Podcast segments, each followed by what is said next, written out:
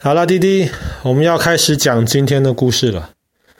我们知道，其实人类的科学现在是越来越进步，可是，在人类科学进步的同时，其实还是有非常多的问题正在有可能影响到我们的文明。比方说，全球暖化啊，海平面会越来越上升啊，等等等等。但是，除了这些之外，还有另一个很大的问题。就是这个整个世界在沙漠化，世界上沙漠的面积越来越大，这个其实是一件很危险的事情。我们之前讲到非洲的撒哈拉沙漠的时候，我们有讲到撒哈拉沙漠是全世界最大的沙漠。但是里面呢，其实还是有一些游牧民族，比方说有名的柏柏人，他们就会在撒哈拉沙漠沿着有绿洲的地方，用骆驼走出一些路线。然后在以前还没有飞机、没有船的时候呢，很多的东西，黄金啊、盐啊，就通过这样子的路线运到非洲的南边跟北边。所以撒哈拉沙漠。即便是最大的沙漠，其实里面曾经还是有人类移动、居住、生活的这个痕迹。但是，我们今天要讲的是另一个沙漠，在沙乌地阿拉伯中间，其实也有一片大沙漠。这个大沙漠，其实当地人称呼它，直接翻译成中文的意思，就是空旷的四分之一。什么叫做空旷的四分之一呢？这一片地方，这个沙漠其实很大，它大概比法国加比利时加荷兰加卢森堡总共的面积还要更大。但是在这大一片沙漠里面，其实连柏柏人都不愿意去这个地方。为什么柏柏人可以在撒哈拉沙漠里面，可是他们却不愿意到沙乌地阿拉伯的这个沙漠里面呢？主要是这个沙漠实在是太干燥了。当然，它不是全世界最干燥的沙漠，最干燥的沙漠我们之前就讲过了，在智利。可是这个沙漠非常干燥，而且这个沙漠里面觉得死气沉沉的，不像是有任何生命的迹象，所以这个地方才被当地人称之为空旷的四分之一。整个里面什么都没有。当然，这空旷的四分之一里面没有人愿意去住在里面，还有一个很大的原因。是因为里面我们感觉起来好像觉得这个地方就是沙漠，什么都没有。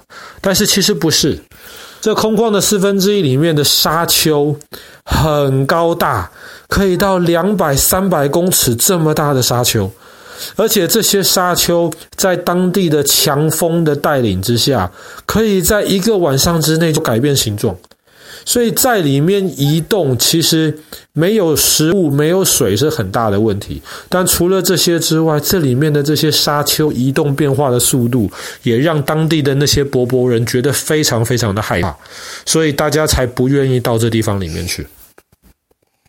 但是，从过去几十年开始，如果你去看那些人造卫星照到沙乌地阿拉伯中间的照片，你就会发现，在整片的黄色沙漠当中，人造卫星从太空中可以看到一圈一圈一圈绿色的圆圈。在沙漠中没有人居住的地方，有很多很多绿色的圆圈。这些绿色的圆圈呢，里面其实种的就是一些农作物。这些东西其实也是很耐旱的农作物，但是却是当地人以及当地的这些骆驼可以吃的东西。这个东西其实我们以前也有吃过，最近很流行，就是那个木树芽的那个木树。木树其实是全世界种植非常非常多的一种植物。为什么在这一片没有生命的沙漠里面可以种东西呢？其实。工程师有一些真的非常聪明、非常厉害，他们后来就想到了说：为什么这个地方会有沙漠呢？沙漠里面为什么没有生命呢？最主要的原因是因为里面没有水。可是其实这个沙漠并不是真的没有水。我们知道沙乌地阿拉伯的地底下有很多很多的石油，可是除了石油之外呢，地底下还有一些其他东西，有一层的含水层。含水层呢，里面其实是有水的，但是这一些水有一个特别的名字，叫做化石水。为什么叫化石水呢？因为这些化石水很多可能是在几千、几万，甚至几百万年之前就已经在那里了。然后这些化石水很久以前就被包在里面，然后跟这个地表其他的地方隔绝得很好，所以地面上即便下大雨，这个雨水也不会渗透到这一层化水化石水里面去。所以这层化石水就像是以前留下来的化石一样，是非常珍贵的，很多在那边，但是它却不会很容易的被更新。他可能用用用，迟早有一天就用光了。但是我们现在还没有到那一天，对不对？所以在沙乌地阿拉伯当地的政府，还有当地的一些工程师就合作了，他们就开始在沙漠里面造田。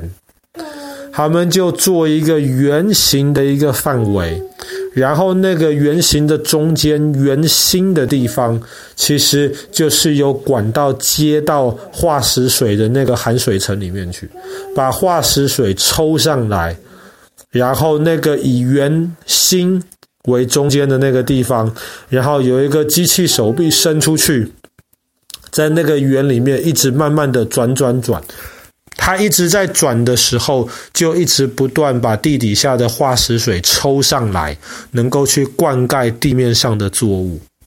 所以就这样子，一开始还是沙漠的地方，可是他们这样子慢慢的浇水、灌溉，给它施肥，慢慢的在里面就可以种出一些农作物来。所以这就是为什么今天我们从人造卫星上面看。就可以看到这一个本来被认为空旷的四分之一的地方，可是现在却可以在里面种出非常多的这个农作物。这个听起来其实是一个皆大欢喜的一件事情。沙乌地的政府其实很开心，当地的老百姓其实也很开心。这些工程师可以贡献他们的智慧，做出一些有用的东西，他们也很开心。但是，当然，这种方法其实在短期或是在中期很有用，可是长期这样子抽取这个化石水来灌溉农作物的方法，其实会造成很大的问题。为什么呢？因为这些化石水基本上是很难填补的。你上面下雨，雨也不太容易渗透到化石水下面去。意思就是说，你一直抽，一直抽，一直抽，迟早会抽完。当然，几十年之内可能不会抽完，可是这样子一直弄下去的话，也会有抽完的那一天。所以呢，现在我们一直用这个化石水来灌溉，可是总有一天弄出来的这些农田还是要废弃掉。那很多人就会说，没有关系啊，反正我们抽了几十年，抽了上百年好了。那么至少这些农田也可以对于我们这接下来这很长一段时间的老百姓能够有很大的贡献。这个是事实，没有错。但是这样子其实没有从最根本解决这整个问题。最根本的问题其实不是有没有水。最根本的问题其实是这个沙漠化的情况越来越严重。当人试着在沙漠的中间建造农作物的时候，其实，在沙漠的边缘，因为我们很喜欢砍树啊，我们要砍树，然后来造房子；我们要砍树，然后有这些农田可以让动物们来吃草。因为我们没有好好去。帮忙控制住这个沙漠的范围，所以沙漠其实在越长越大。在沙乌地阿阿拉伯还不是最明显的，最明显的例子其实是在整个中国北方、整个亚洲中部的位，这个地方沙漠很明显的在越来越膨胀。那么曾经有人居住的这些地方，我们看到了越来越多的鬼城或是鬼镇，全部楼房空着在那边，没有人住。一段时间之后，沙子就搬进来了，沙子就淹没住了这一些的这些曾经有文明的这个地方。所以，光是抽这个化石水来灌溉，没有解决最根本的问题。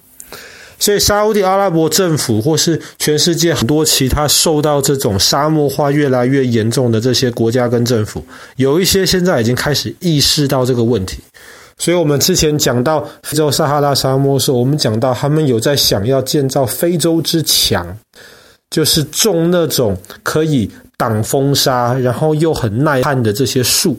等到这些树长好了之后呢，就可以有阻止沙漠继续变大。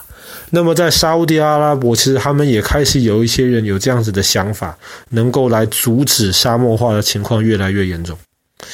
但是，当然这些是需要时间的。那现在确实大家需要食物。那么，如果看这些卫星上面拍下来的这些照片，其实还是不得不佩服这些工程师的智慧，在黄黄的沙漠当中建造出一个又一个圆形的农田，能够喂饱很多人跟这些人的养的这些动物，这真的是一件很不容易的事情。好了，那么我们今天的故事就讲到这边。